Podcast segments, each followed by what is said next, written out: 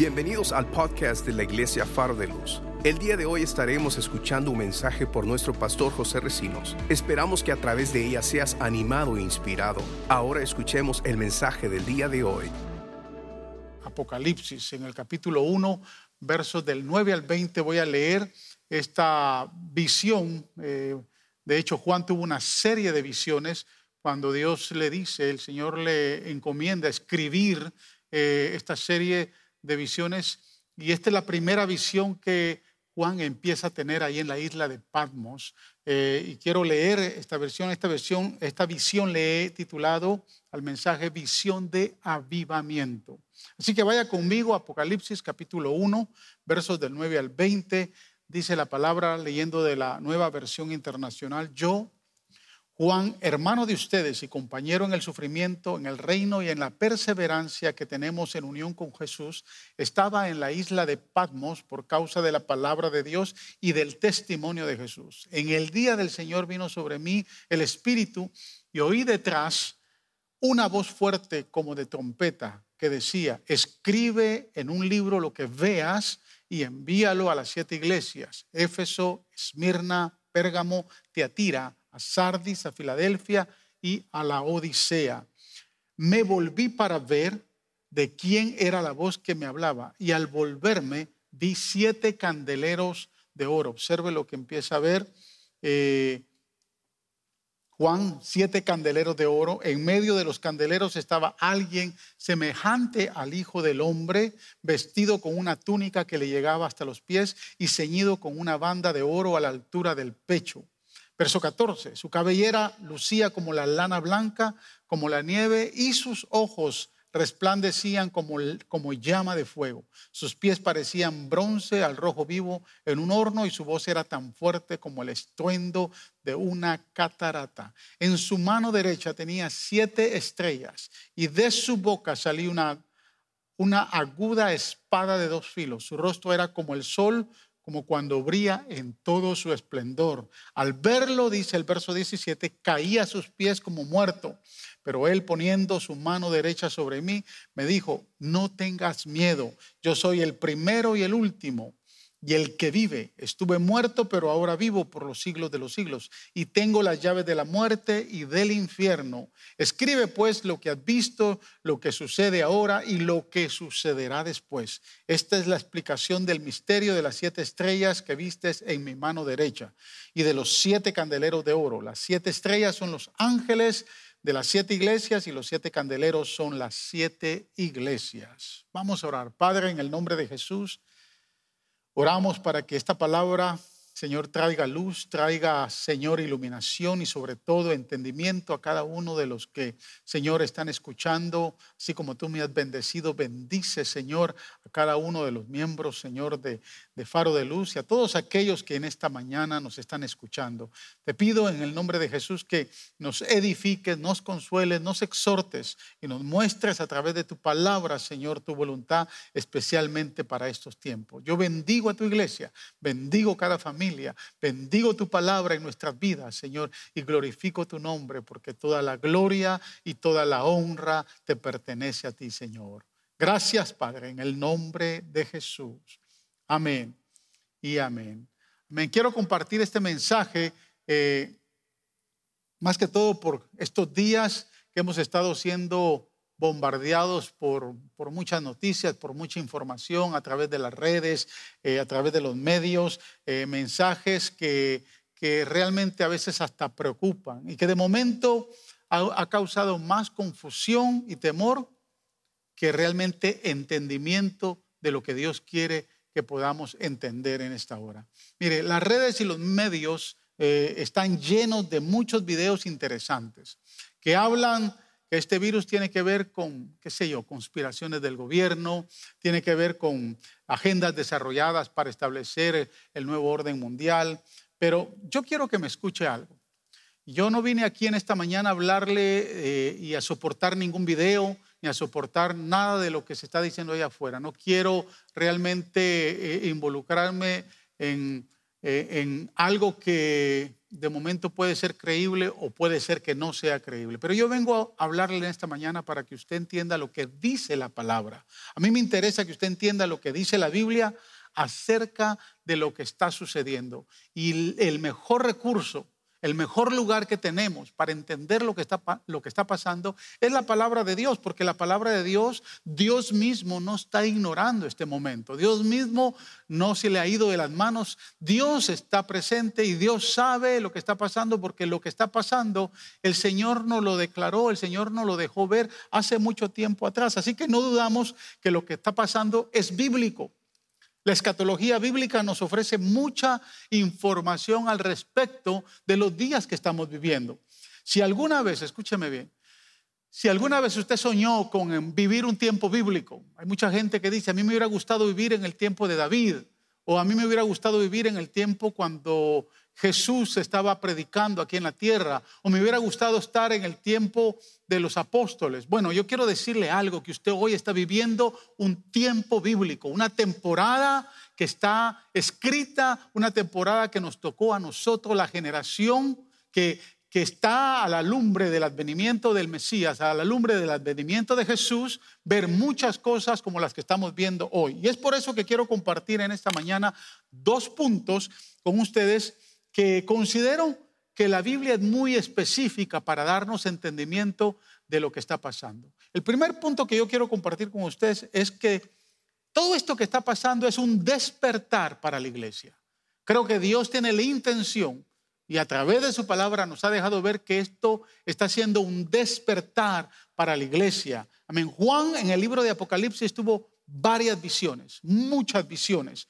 Eh, revelaciones que pudieron a él permitirle ver los acontecimientos finales, eh, que le permitieron registrar ciertos eh, acontecimientos futuros y que hoy están escritos en este libro para que cada uno de nosotros fuéramos estimulados, motivados, consolados con todo esto. Y es por eso que esto no se escribió para infundirnos temor. Por eso es que él dice en el verso 17 del capítulo 1, dice, al verlo caía a sus pies como muerto, pero él, escuche bien, poniendo su mano derecha sobre mí, me dijo, no tengas miedo, no temas, yo soy el primero y el último, todo lo que está escrito para nosotros, la iglesia, no debe producirnos temor, al contrario, nos debe de animar. Qué bueno que hoy podemos vivir uno de los acontecimientos más gloriosos porque estamos más cerca de la venida del Señor. Yo sé que esto obviamente trae sus consecuencias grandes. Las, las consecuencias están, están devastando en el área de la economía, de la salud. Hay mucha gente que ha fallecido. Yo tengo amigos personales que han partido con el Señor, pero quiero decirle algo. Dios está en control. Y todo esto que está pasando, eh, Dios lo ha permitido porque ya estaba escrito. Así que yo quiero que usted se anime con lo que usted va a escuchar. Todo lo que está revelado para los acontecimientos finales no es para que tengamos temor, sino para prepararnos. Por eso es que estoy eh, consciente que esto está siendo una alerta para toda la iglesia. Observe lo que el apóstol empieza a decir de los versos 12 al 16. Me volví para ver de quién era la voz que me hablaba, y al volverme vi siete candeleros de oro. El verso 20 va a explicar eso. El medio, en medio de los candeleros estaba alguien semejante al Hijo del Hombre, eh, vestido con una túnica que le llegaba hasta los pies y ceñido con una banda con oro a la altura del pecho. Legítimamente y obviamente está hablando de Jesús. Dice, su cabellera lucía como la lana blanca, como la nieve eso es lo que está viendo Juan en su visión. Y sus ojos resplandecían como llama de fuego. Sus pies parecían bronce al rojo vivo en un horno y su voz era tan fuerte como el estruendo de una catarata. Y escucha el verso 16. En su mano derecha tenía siete estrellas y de su boca salía una aguda espada de dos filos. Su rostro era como el sol cuando brilla en todo su esplendor. Nosotros tenemos eh, conciencia, estamos conscientes que la venida del Señor, la primera venida del Señor, vino para salvar a la raza humana, vino para entregar su vida en la cruz y para que todo aquel que en Él crea no se pierda, mas tenga vida eterna. Esperamos al Señor y hoy Él no viene para salvar, Él viene para liberar, Él viene para juzgar a las naciones, Él viene para levantar a su iglesia, Él viene para que todos los acontecimientos finales se cumplan y entonces podremos estar con Él para siempre. Observe lo que el verso 12 dice. Dice que ve siete candeleros de oro ve a alguien semejante al Hijo del Hombre, obviamente es Jesús. Y el verso 15 dice que en su mano derecha tenía siete estrellas. El verso 20 explica lo que significan los siete candeleros y las siete estrellas. Dice, esta es la explicación dice el verso 20, del misterio de las siete estrellas que vistes en mi mano derecha y de los siete candeleros de oro. Las siete estrellas son los ángeles de las siete iglesias y los siete candeleros son las siete iglesias. Esto nos da eh, un claro entendimiento que el mensaje es para la iglesia. Es decir, que esta revelación es para los siete ángeles, a los ángeles de las siete iglesias, y aquí los ángeles de las siete iglesias representa a los pastores de las iglesias, o sea, representa el ministerio pastoral. Y los siete candeleros son las siete iglesias del Asia Menor, que representan a la iglesia universal, y el verso 11 da el nombre de esas siete iglesias. Dice el verso 11, escribe en un libro lo que veas y envíalo a las siete iglesias, a Éfeso, a Esmirna, a Pérgamo, a Tiatira, a Sardis, a Filadelfia y a la Odisea. El mensaje de las siete iglesias eh, representa eh, un mensaje que es para la iglesia a través de todos los tiempos, a través de la historia. Es decir, que estas siete iglesias hablan de siete épocas hasta nuestros días. Hoy estamos viendo eh, el cumplimiento del mensaje de la última iglesia, o sea, a través de la cronología de la historia de la iglesia, desde que fue fundada por los apóstoles, se establecieron este mensaje de las siete iglesias, representa eh, a través de esos tiempos eh, un mensaje para cada tiempo de la vida de la iglesia. Y hoy estamos viviendo el último tiempo, que es el mensaje de la iglesia de la Odisea. Y por eso me interesa que leamos el mensaje hacia la, Odisea. Antes de entrar en otros puntos que yo creo que son importantes, yo quiero que establecer esta base. Mire lo que dice el versículo 15 del capítulo 3, hablándole a la iglesia de la Odisea. Conozco tus obras, sé que no eres ni frío ni caliente. Ojalá fueras lo uno o lo otro. Por tanto, no eres ni frío ni caliente, sino tibio. Estoy por vomitarte de mi boca, dice. Soy, dices el verso 17, dices, soy rico, me he enriquecido y no me hace falta nada, pero no te das cuenta de cuán infeliz y miserable, pobre, ciego y desnudo eres tú. Ahora, esto hay que ponerlo en perspectiva para entender que este mensaje de la iglesia de la Odisea, que es la última iglesia, es el mensaje de la iglesia de nuestros tiempos. Hay dos exhortaciones fuertes para esta iglesia que tienen que ver mucho con la iglesia de este tiempo. En primer lugar, dice que representa una iglesia tibia, es decir, una iglesia que es muy indiferente a su compromiso con Dios. El verso eh, dice, sé que no eres ni frío ni caliente. Eh, los laodicenses entendían este concepto porque esta iglesia eh, en su estructura eh, como metrópolis no tenía mucha agua y entonces se construyeron muchos acueductos de agua subterráneos que venían y traían agua de otros lugares, de algunos arroyos, pero cuando el agua llegaba a la ciudad era un agua realmente tibia, que cuando se probaba lo que daban ganas era de vomitar. Entonces ellos entendían este concepto del agua tibia. Y el Señor le dice, tú no eres ni frío ni caliente. Quisieras que, quisiera que fueras, eh, sin, que fueras al menos o frío o caliente, pero que no seas tibio, que no seas indiferente, que no seas alguien que no tiene un compromiso conmigo, dice el Señor. Y la segunda exhortación es aún mucho más fuerte porque es una iglesia cómoda que piensa que no le falta nada. Observa el verso 17, dice, soy rico, me he enriquecido y no me hace falta nada. ¿No le es familiar esto? Yo creo que tal vez antes de todo lo que empezara a pasar, la iglesia en este país no, y no solo en este país, en muchos lugares del mundo, era una iglesia conformista, era una iglesia que creía que no le faltaba nada. Hay muchos que se conformaban para venir, para venir a la iglesia solo los domingos. Hay muchos que se conformaban con buscar a Dios una vez, una vez de vez en cuando. Hay muchos que miraban a Dios realmente a la distancia. Hoy que la gente no puede ir a los templos, hoy que la gente realmente no se puede congregar, están llorando esos momentos. Créame, nos vamos a volver a, a congregar, pero la iglesia de hoy ha sido una iglesia que se ha conformado, una iglesia que se ha conformado por la comodidad, por lo que no le, por aquello que no le hace falta nada. El nombre de la Odisea es una palabra compuesta de dos vocablos. La palabra griega laos significa gente. Esa palabra es aquella palabra por la, eh, la cual nos muestra eh, esa famosa palabra de laico que nosotros conocemos. Esa palabra significa eh, gente, pero la otra palabra compuesta es la palabra diesi, o sea, la Odisea, la palabra diesi, significa decisión. Por lo tanto, la iglesia de los laodicenses fue una iglesia que fue dirigida por sus propias decisiones. Hacían lo que se les daba la gana. En vez de ser una iglesia dirigida por el Señor, la mentalidad de los laodicenses permanece el día de hoy. Yo estoy sorprendido con creyentes que viven deliberadamente tomando sus propias decisiones y haciendo lo que se les da la gana y no les importa tomar la dirección del Señor cuyo afán nada más es hacer más dinero.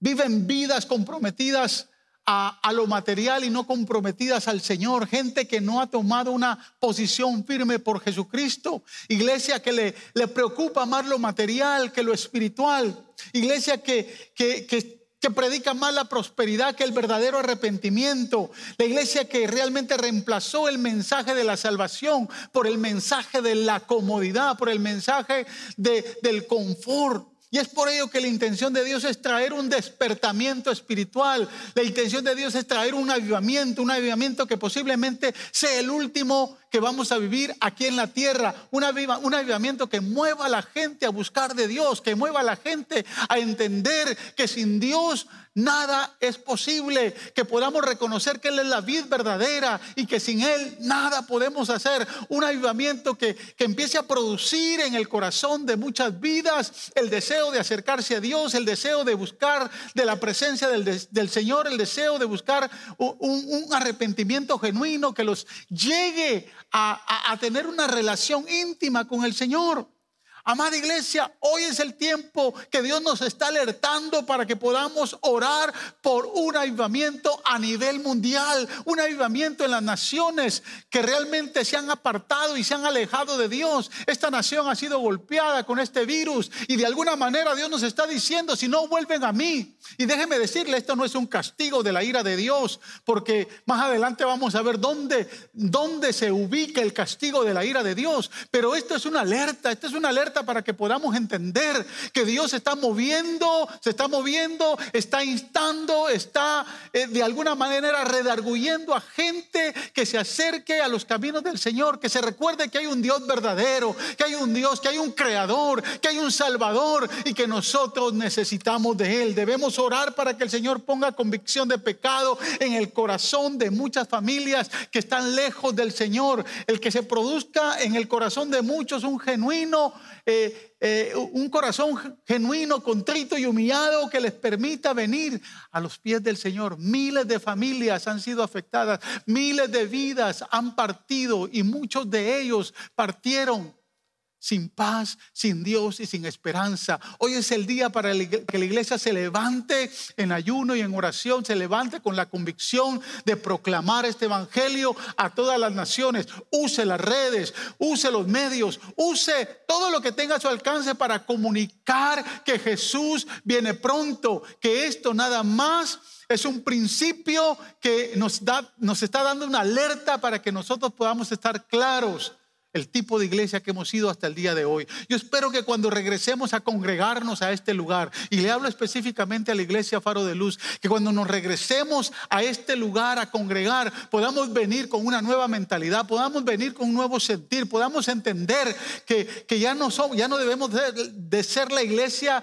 de domingo a domingo, que ya no debemos de ser una iglesia que, que está nada más sentada sin hacer nada, que tenemos un compromiso con Dios frente a la humanidad, un compromiso con Dios frente a las vidas que se pierden día a día. Y créanme, Dios va a levantar un avivamiento y usted y yo debemos de hacer el agente, debemos de hacer las, las personas, como dice el apóstol Pablo, los instrumentos de reconciliación, como que Dios está reconciliando al mundo con Cristo a través de su iglesia. Por eso es que necesitamos que la iglesia se levante y que pueda entender que esto más que un castigo es una alerta. Lo segundo que yo quiero compartir con ustedes en esta mañana es que no estamos viviendo el fin. Este no es el fin.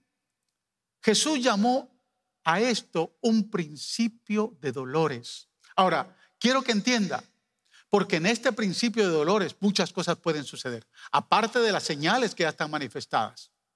Y quiero que vaya conmigo, porque eh, eh, muchas personas me han preguntado eh, que si realmente esto tiene que ver con el fin y que, que, ya esto tiene que ver con una de, las de las de, los, de, las, eh, de, las, de la ira de Dios, de, los juicios que Dios está derramando y que están escritos en la revelación, en la revelación de, Apocalipsis. Pero no, esto no es, eh, no es el fin, esto realmente la Biblia lo, lo llama al principio de dolores. Quiero que la Biblia le responda porque no estamos viviendo el fin, sino lo que Jesús llamó el principio de dolores. Mire, Mateo capítulo 24, versos del 1 al 8. Voy a leer de la versión Reina Valera. Cuando Jesús salió del templo y se iba, se acercaron sus discípulos para mostrarle los edificios del templo. Respondiendo él, les dijo, ¿veis todo esto? De cierto os digo que no quedará aquí piedra sobre piedra, que no sea derribada. Y estando él sentado en el monte de los olivos, los discípulos se le acercaron aparte diciendo, dinos, escuche, ¿cuándo serán estas cosas y qué señal habría de tu venida y del fin del siglo? Respondiendo Jesús les dijo, mirad que nadie os engañe, porque vendrán muchos en mi nombre, diciendo yo soy el Cristo, y a muchos engañarán. Y oiréis, observe el verso 6, y oiréis de guerras y rumores de guerras mirad que no os turbéis, porque es necesario que todo esto acontezca. Pero, dice, pero no es el fin, porque se levantará nación contra nación y reino contra reino, y escuche, y habrán pestes, hambres y terremotos en diferentes lugares. Y todo esto es principio de dolores. A usted y a mí nos ha tocado vivir este principio de dolores. Hoy hemos sentido más este principio de dolores porque las demás plagas o las demás señales eh, que se vienen manifestando desde hace muchos años atrás, desde hace varias décadas atrás, se vienen manifestando estas demás señales. Pero hoy, en carne propia, toda la humanidad está sintiendo eh, en dónde estamos, está sintiendo el sufrimiento del principio de dolores. ¿Por qué? Porque nos ha tocado más a la puerta. Hoy está más visible. Hoy esta plaga ha puesto a pensar a muchos y es más, ha confundido a muchos. Pero la Biblia dice que será principio de dolores. Jesús claramente lo dijo. Todo lo que estamos viviendo en estas décadas, hermanos, todo lo que hemos estado viviendo, guerras, terremotos, hambres, pestes, como eh, lo dice la palabra, se viene dando wow, desde hace mucho tiempo atrás. Eh, sin contar los acontecimientos que se empezaron a dar desde la Segunda Guerra Mundial, desde que Israel fue, fue reconocida como nación en el año 1948. Todo esto se viene dando. Esto no tiene que ver con la ira de Dios. Todo esto no tiene que ver los terremotos, las guerras, las hambres, las pestes no tienen que ver nada con la ira de Dios, es un principio de, dolores. La ira de Dios está reservada para después del principio de dolores. La ira de Dios está reservada para la gran tribulación. La ira de Dios está reservada para los juicios que menciona la palabra. Son 21 juicios, juicios que, que, que, se descadenan de, siete series de juicios. Ahí aparecen muy claro, muy claro los, la, las, la serie de siete juicios. Habla de los siete sellos, habla de las siete copas de la ira de Dios. O sea, hay una gran serie de juicios que van a venir, pero esto lo habla la palabra en Apocalipsis después del capítulo 6. Observe algo muy importante, porque quiero ubicar a lo que dice Mateo capítulo 24 a lo que dice Lucas. Es el mismo contexto bíblico, solo que la mirada de Lucas menciona algo que no menciona Mateo. Observe Lucas capítulo 17, versos del 20 al 30. Dice, los fariseos le preguntaron a Jesús, ¿cuándo iba a venir el reino de Dios? Y él le respondió, la venida del reino de Dios no se puede someter a cálculos. No van a decir, mírenlo aquí, mírenlo allá. Desen cuenta de que el reino de Dios está entre ustedes. Esa fue la respuesta que le dio a los fariseos. Tal vez con los fariseos no fue tan específico, pero observe el versículo 22. A sus discípulos les dijo, llegará el tiempo en que ustedes anhelarán vivir siquiera uno de los días del Hijo del Hombre, pero no podrán. Les dirán, mírenlo allá, mírenlo acá, no vayan, no lo sigan. Y escuche el verso 24 porque este verso 24 es clave. Porque en su día, tal expresión, en su día, el Hijo del Hombre será como el relámpago que fulgura e ilumina el cielo de un extremo al otro. Quisiera hacer una pausa en este versículo 24, porque aquí detalla muy específicamente que la venida del Señor se va a manifestar como un relámpago que se ilumina en el cielo de un extremo al otro, como que sale de occidente a oriente o de oriente a occidente, como un flash que se da de manera inmediata y que no nos damos cuenta, como un chispazo que muchas veces ni siquiera lo vemos. Ahora, esto concuerda con lo que dice Pablo. Pablo le dice a los Corintios en la primera epístola, capítulo 15, versículo 52, dice, en un instante, en un abrir y cerrar de ojos, al toque final de la trompeta, pues sonará la trompeta y los muertos resucitarán con un cuerpo incorruptible y nosotros seremos transformados. O sea, cuando Pablo habla en Corintios acerca de la venida del Señor, dice que será en un instante, será en un abrir y cerrar de ojos. Lucas dice que será como un relámpago, algo muy rápido, un flash que, que de momento casi no, no, no, no se puede ver. Ahora, estos versos de Mateo y Corintios hablan del arrebatamiento de la iglesia, porque es algo que va a ser de manera instantánea, como, como en un, un cerrar de abrir de ojos, rápido. Pero también la Biblia nos dice en Apocalipsis 1.7, y observe cómo dice, miren que vienen las nubes y todos lo verán con sus propios ojos. O sea, en un lado dice que será como, como un abrir y cerrar de ojos, como un relámpago de manera inmediata, pero aquí en Apocalipsis, en el verso 7 del capítulo 1, dice, miren que vienen las nubes y todos lo verán con sus propios ojos. Bueno, aquí se refiere específicamente a la venida del Señor aquí física a la tierra.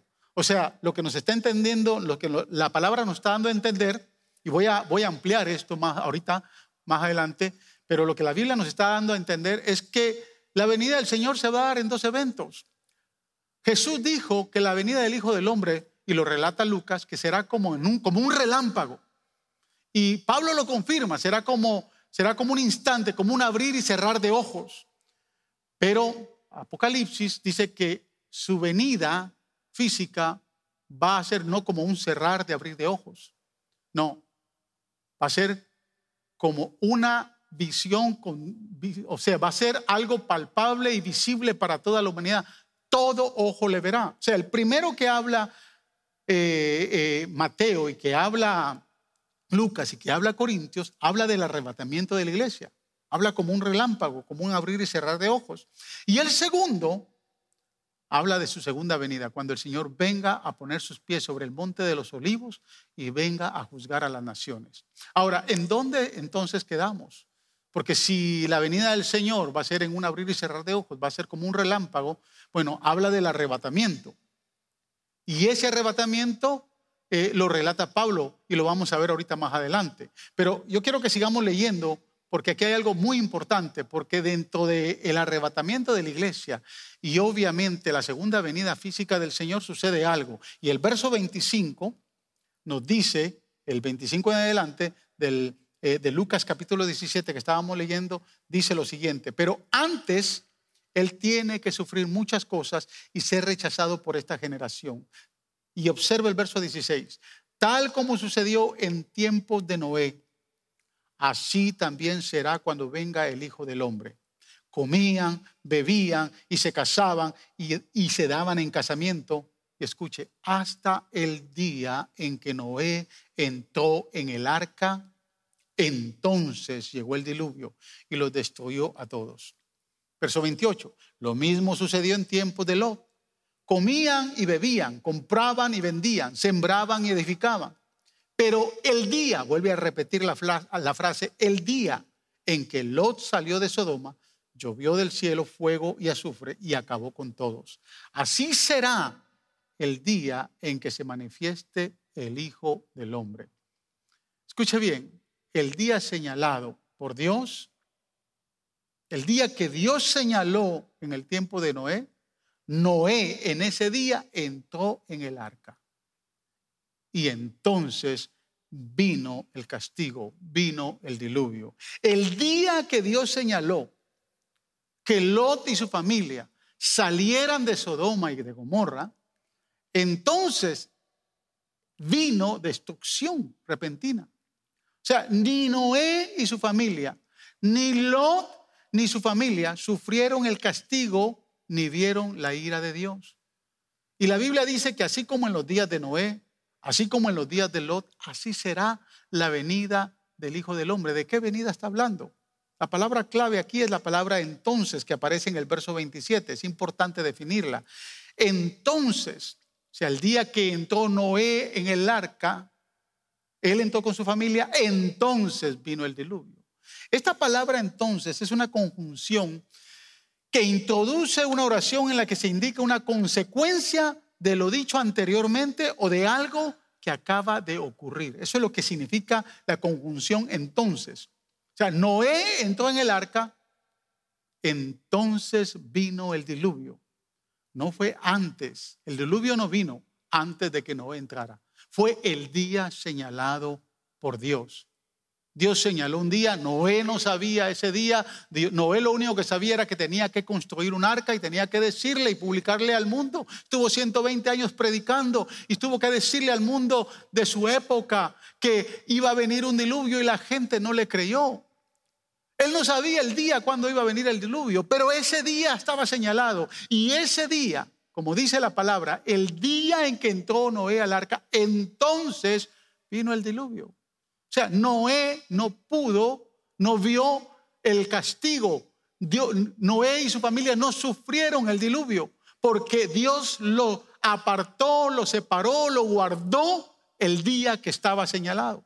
Lo mismo pasó con, con, con Lot. Lot salió de Sodoma, entonces cayó fuego del cielo. No fue antes de que Lot saliera de Sodoma que Dios mandó el castigo, que la ira de Dios se derramó. No, fue el día que Dios tenía señalado para que Lot saliera. Si volvemos a ese pasaje en Génesis, nos vamos a encontrar que hay un ángel que visita a Abraham y eh, el ángel viene y le comenta a Abraham lo que va a pasar, porque jamás Dios le iba a esconder a Abraham, su amigo, lo que iba a suceder. Y entonces cuando empieza a tener esa conversación, que obviamente sabemos que es el ángel de Jehová, que es Jesús mismo, Abraham em, empieza a interceder por Sodoma y Gomorra. Él empieza a interceder porque sabe que Lot y su familia, su sobrino, están ahí. Y le dice, Señor, si hubieran 50 justos, ¿podrías tú perdonarlos? Y, Dios le dice, no, no, es que no hay 50 justos. Escucha bien. Si hubieran 40, no, es que no hay 40 justos. Señor, si hubieran 20, no es que no hay 20 justos. Si hubieran 10 justos, no es que no hay 10 justos. ¿Y qué va a pasar? Es que el único justo que está ahí es Lot. Y por ti vengo a anunciarte que lo tengo que sacar, porque es el único. Yo quiero que usted entienda este concepto, porque en ese día estaba reservado y Lot no vio la consecuencia del castigo de la ira de Dios. ¿Qué detenía a que Dios enviara su ira en el día del diluvio? Noé y su familia. Detuvieron, o sea, Noé tenía que entrar al arca. ¿Qué detenía a que la ira de Dios se manifestara en Sodoma y Gomorra? Lot y su familia. Lot tenía que salir de ahí para que la ira se manifestara. ¿Qué está deteniendo hoy para que se manifieste la ira del Señor? ¿Qué se está manifestando? ¿Qué, se está, qué, está deteniendo la ira de Dios? ¿Qué está deteniendo? Porque va a llegar el día, así como en los días de Noé, así como en los días de Lot, así será el día de la venida del Señor. Pero ¿qué detiene hoy a que venga el juicio, a que venga la ira de Dios, a que se empiecen a manifestar todos toda esa ira que está revelada ahí en, Apocalipsis capítulo 6, para que se empiecen a manifestar todos esos juicios. Es la iglesia, es usted y su familia, que hoy los justos que estamos deteniendo, así como el justo Noé detenía, detuvo la ira de Dios, el diluvio, así como el justo Lot detuvo la ira de Dios y el castigo para Sodoma, hoy el fin, los juicios del fin, lo que lo está deteniendo es usted, es la iglesia, usted y su familia. Mire, quiero que lea conmigo segunda de Tesalonicenses capítulo 2, versículos del 1 al 8. Ahora bien, hermanos, en cuanto a la venida de nuestro Señor Jesucristo y a nuestra reunión con Él, les pedimos, escuche, que no pierdan la cabeza ni se alarmen por ciertas profecías ni por mensajes orales o escritos supuestamente nuestros que digan, ya llegó el día del Señor. No se dejen engañar de ninguna manera porque primero tiene que llegar la rebelión contra Dios. La rebelión contra Dios es la apostasía. La versión Reina Valera dice la apostasía. Y manifestarse el hombre de maldad, el destructor por naturaleza. Esto es el anticristo. Este se opone y empieza a darle identidad de ese hombre que que quiere adueñarse del templo de Dios, que, está en contra de Dios. Mire lo que dice el, verso 4. Este se opone y se levanta contra todo lo que lleva el nombre de Dios o es objeto de adoración, hasta el punto de adueñarse del templo de Dios y pretender ser Dios. El otro día estaba, alguien me, mandó un mensaje donde decía que eh, en las Naciones Unidas ya se estaba discutiendo la necesidad de poder eliminar todo lo que es religión. Escuche, yo no estoy diciendo eh, absolutamente que le crea eso, pero yo le estoy pidiendo que le crea la palabra del Señor. Porque sí, vendrá este, el anticristo, que se va a oponer a todo objeto de adoración hasta el punto de adueñarse del templo de Dios y pretender ser Dios. Esta es la imagen del anticristo. ¿No recuerdan que ya les hablaba de esto cuando estaba con ustedes? Dice el apóstol. Bien saben que hay algo, y escuche, bien saben que hay algo que de tiene a este hombre a fin de que Él se manifieste a su debido tiempo. Es cierto que el misterio de la maldad ya está ejerciendo su poder. O sea, estamos en el tiempo de la apostasía, donde la gente se ha rebelado en contra de Dios. Pero falta que sea quitado de en medio el que ahora lo detiene.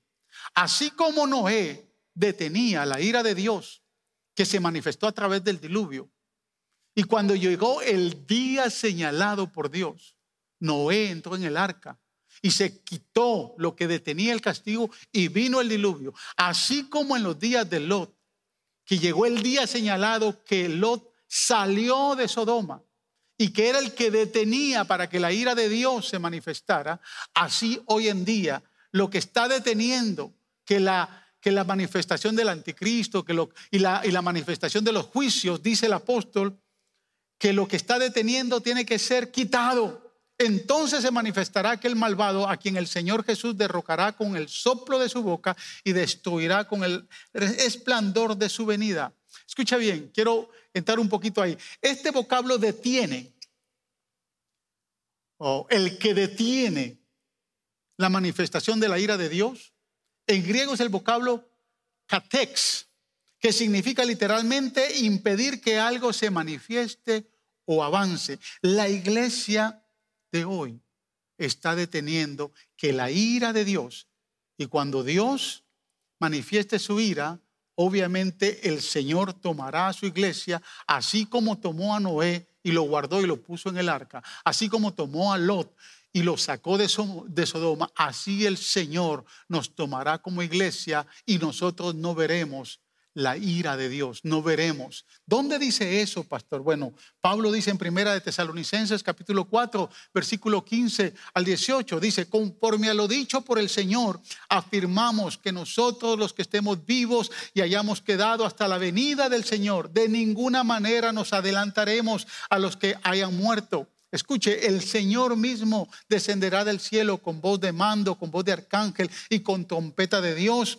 Y los muertos en Cristo resucitarán primero. Luego los que estemos vivos, los que hayamos quedado, seremos arrebatados junto con ellos en las nubes para encontrarnos con el Señor en el aire. Y así estaremos con el Señor para siempre. Por lo tanto, anímense unos a otros con estas palabras. Anímense, hermanos, porque el día señalado está cerca. Dios va a arrebatar a su iglesia, la va a levantar, la va a tomar para que la ira de Dios se manifieste. Usted no se preocupe, no estamos viviendo el fin, estamos en un principio de dolores. Y créame, Dios en el principio de dolores ha guardado a su iglesia, no solo ahora, ha venido guardando a su iglesia de años atrás, lo ha venido guardando de guerras, de rumores de guerras, de pestes, de hambres. Dios ha venido cuidando a su iglesia, pero cuando Él manifieste su ira, ni usted ni yo queremos estar acá, porque su ira se habrá de manifestar de otra manera.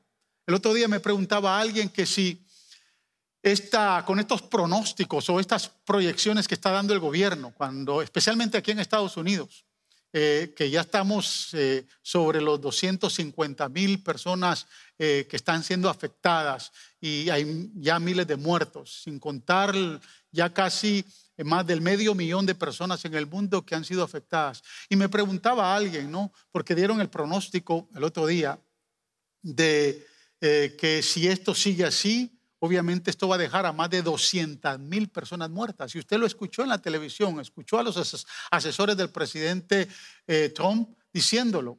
Y obviamente esto causa temor, porque de, dentro de las 200 mil personas usted se preguntará, bueno, y seré yo uno de ellos? O sea, todo esto causa temor, causa aflicción, pero el Señor dice, anímense unos por otros con estas palabras. Y alguien me preguntaba y me decía, pastor, entonces esto tiene que ver con el juicio que aparece allá en el capítulo 7 de Apocalipsis cuando se manifiesta el cuarto caballo, donde dice que la, eh, una cuarta parte de la población de la tierra va a, va, va a morir y va a quedar, eh, y va a quedar desolada. Y quiero decirles algo, eh, en la Tierra hay casi 8 billones de habitantes. Una cuarta estamos hablando de 2 billones y no estamos hablando de 200 mil. Yo no creo que vamos a llegar a las 200 mil personas muertas eh, en el mundo. Y, estoy diciéndolo con convicción, en fe, creyendo en que Dios sabe intervenir. Yo estoy diciendo algo muy específico. Una cosa es lo que digan los pronósticos. Una cosa es lo que digan las proyecciones pero el que tiene la última palabra es el Señor. Y eso va a depender de su clamor, eso va a depender de nuestro clamor, esto va a depender de lo que hagamos nosotros como iglesia hoy. Porque el día señalado para nosotros está y no vamos a ver la ira de Dios, pero usted y yo no queremos ver la ira de Dios que viene, que se va a desatar sobre esta tierra, especialmente en los últimos días. Observe lo que sigue enseñando el capítulo 5 de Primera de Tesalonicenses, capítulo 5, versos del 1 al 5. Ahora bien, hermanos, Ustedes no necesitan que se les escriba acerca de tiempos y fechas, porque ya saben que el día del Señor llegará como ladrón en la noche. Cuando estén diciendo paz y seguridad, vendrá de improviso sobre ellos la destrucción como le llega a la mujer encinta los dolores de parto. Por eso es que no podemos andar jugando con fechas, como dice la palabra del Señor. De ninguna manera podrán escapar. Ustedes, en cambio, hermanos, no están en la oscuridad para que ese día los sorprenda como un ladrón. Ustedes están en la luz porque para eso Dios nos ha entregado esta palabra, para que tengamos luz. Todos ustedes son hijos de luz y del día. No somos la noche ni, la, ni de la oscuridad. Hermanos, no somos de los que podemos estar en tinieblas. Sabemos lo que viene, sabemos lo que estamos viviendo, sabemos que hay un día señalado, sabemos que Dios va a levantar a su iglesia y tenemos que confiar en ello. Usted tiene que poner su confianza en el Señor. Mire, dice el verso 9 del capítulo 1, del, capítulo 5 de Primera de Tesalonicenses. Observe lo que dice. Este, este verso es clave. Dice, pues Dios no nos destinó a sufrir el castigo, sino a recibir la salvación por medio de nuestro Señor Jesucristo. Dios no nos destinó para sufrir el castigo. Y quiero entrar ahí porque esa palabra destinó, que completa la frase, pues Dios no nos destinó a sufrir el castigo, sino a recibir salvación. ¿Salvación de qué es? Dios nos va a salvar de la ira. Esa palabra destinó en el original griego es la palabra eh, tifemi. Es una palabra, es un vocablo teológico, pero es la traducción original de la palabra destinó, tifemi. Y el tifeme significa dirigir, en, dirigir un envío determinado o una persona determinada de un lugar a otro. Le voy a poner un ejemplo. FedEx, UPS, te compra algo por Amazon, pero usted destinó que ese paquete le llegara a su casa. Eh, va a mandar algo por FedEx para alguna otra ciudad, usted destinó, le puso destino, es ciudad tal, tal y tal. Esa palabra destinó, lo que está diciendo la palabra acá, Dios no nos destinó, nuestro destino no es para estar aquí en la tierra el día de la ira de Dios. Él nos destinó otro lugar. Por eso es que Él dijo, voy pues a preparar lugar para vosotros, para que donde yo esté, vosotros también estéis. O sea, la palabra es clara. El día señalado puede ser hoy, puede ser esta noche, puede ser mañana. Lo importante es que usted esté preparado. Porque Dios no destinó o no determinó a la iglesia para que experimentara su ira. No estamos en el tiempo del fin, estamos en un tiempo de principio de dolores. Usted tiene que cuidarse, usted tiene que seguir todas las recomendaciones de ley, usted tiene que ser previsto a todo, pero sobre todo cuídese de no apartarse del Señor. Cuídese que el temor no lo engañe. Cuídese que no le traiga confusión todo lo que escucha en las redes. No, no, no, no crea que la ira de Dios viene a su vida.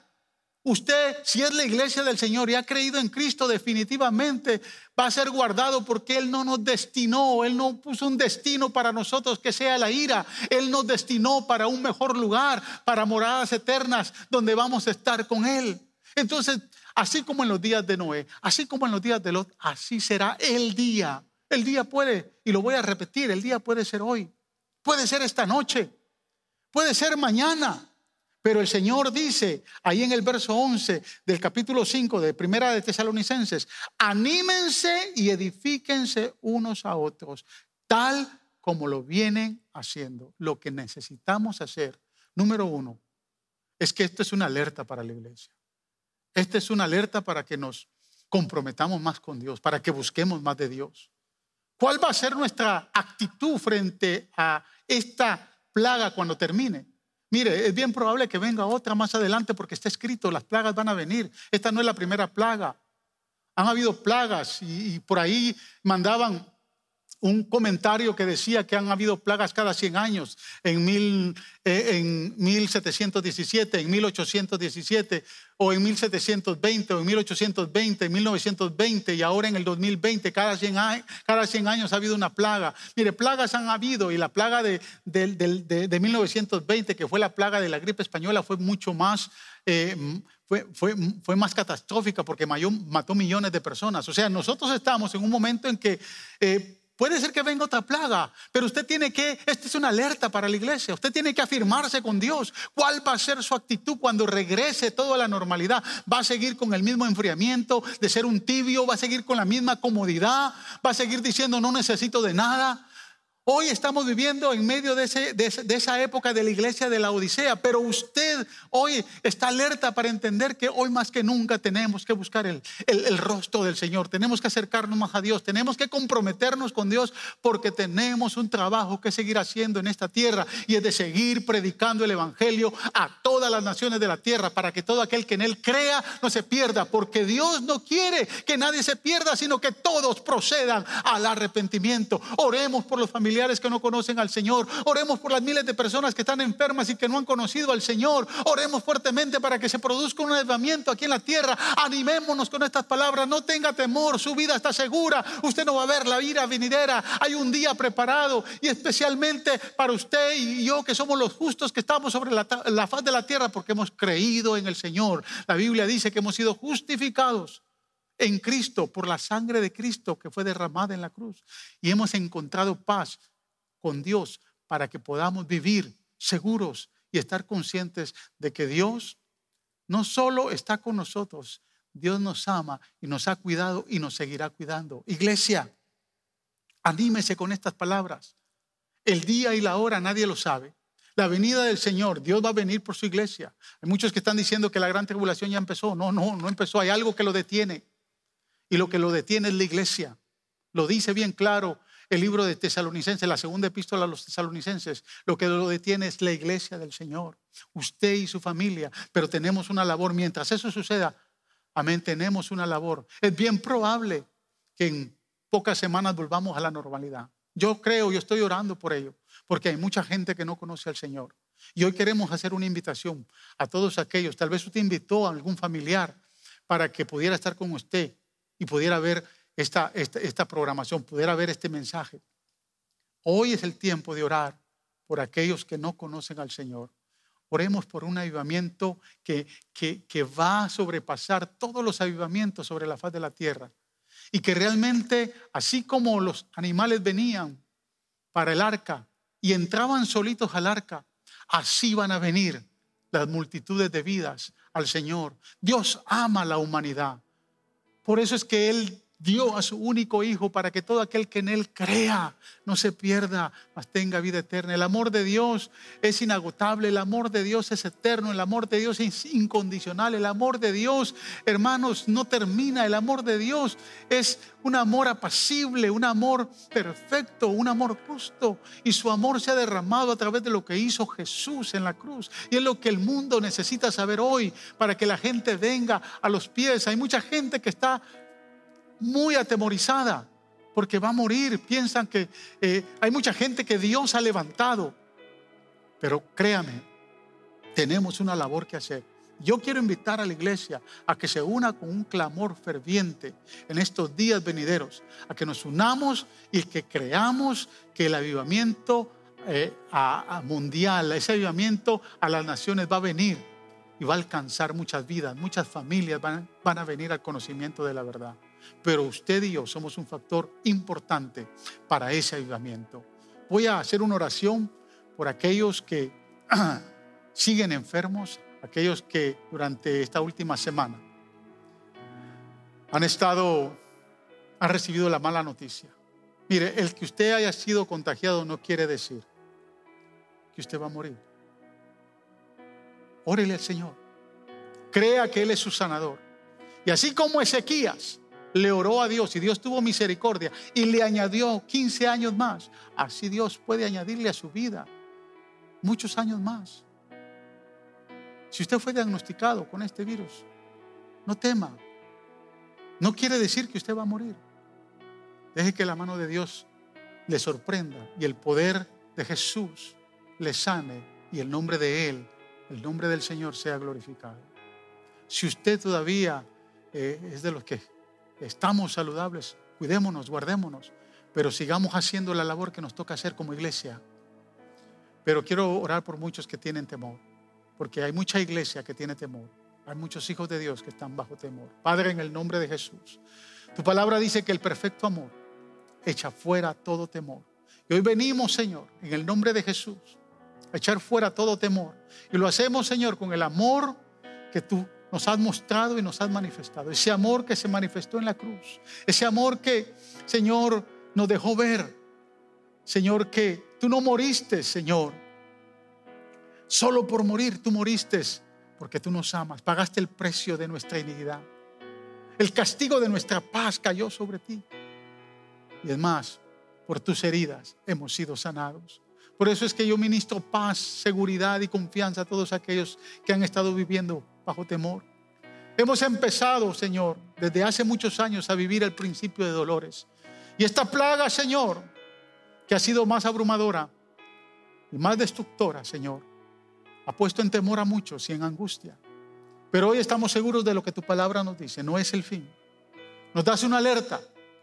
Empezamos a, Señor, a entender que hay un día señalado donde tú nos vas a quitar de esta tierra y vas a manifestar tu ira, Señor, y en eso confiamos, porque tú no nos destinaste para la ira, para el castigo, tú nos destinaste para salvación. Por eso yo ruego, Señor, hoy, por muchos que no te conocen, por aquellas familias, Señor, que aún no han reconocido que tú eres el Señor, permite, Señor, que puedan entender que este es un buen momento para acercarse a ti. En el nombre de Jesús. Amén y amén. Gracias por escuchar el podcast de la Iglesia Faro de Luz. Esperamos que la palabra de hoy haya sido de mucha bendición para tu vida. Te motivamos que te suscribas y que bendigas a alguien compartiendo este mensaje. Te esperamos en la próxima semana.